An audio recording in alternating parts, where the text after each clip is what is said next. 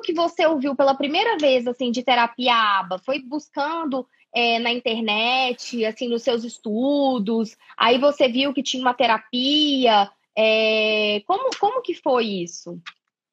Então, eu fiz o curso de neuropsicopedagogia. A aba, é, behaviorismo, não é conhecimento nosso. Na fonoaudiologia, você não chegou a ver nas teorias da, de desenvolvimento da linguagem? Só Muito por cima, pouco. tipo, olha, existem essas teorias aqui, papapá.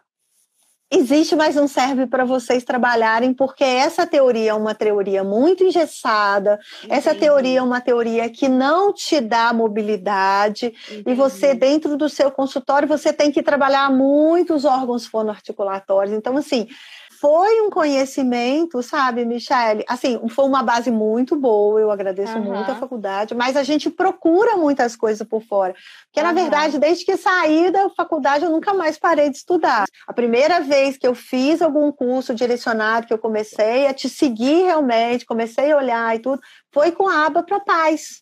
Uhum. Que aí eu fui começar a entender um pouco, porque não Entendi. era a minha vivência. Mas Entendi. é o que você falou, vinha crianças com síndrome de Down com comorbidade autista. Sim. E aí, como é que você trata? Como é que o que, que você pode oferecer é para aquela família que precisa de algumas respostas, porque não é uma resposta só, são algumas Sim. respostas.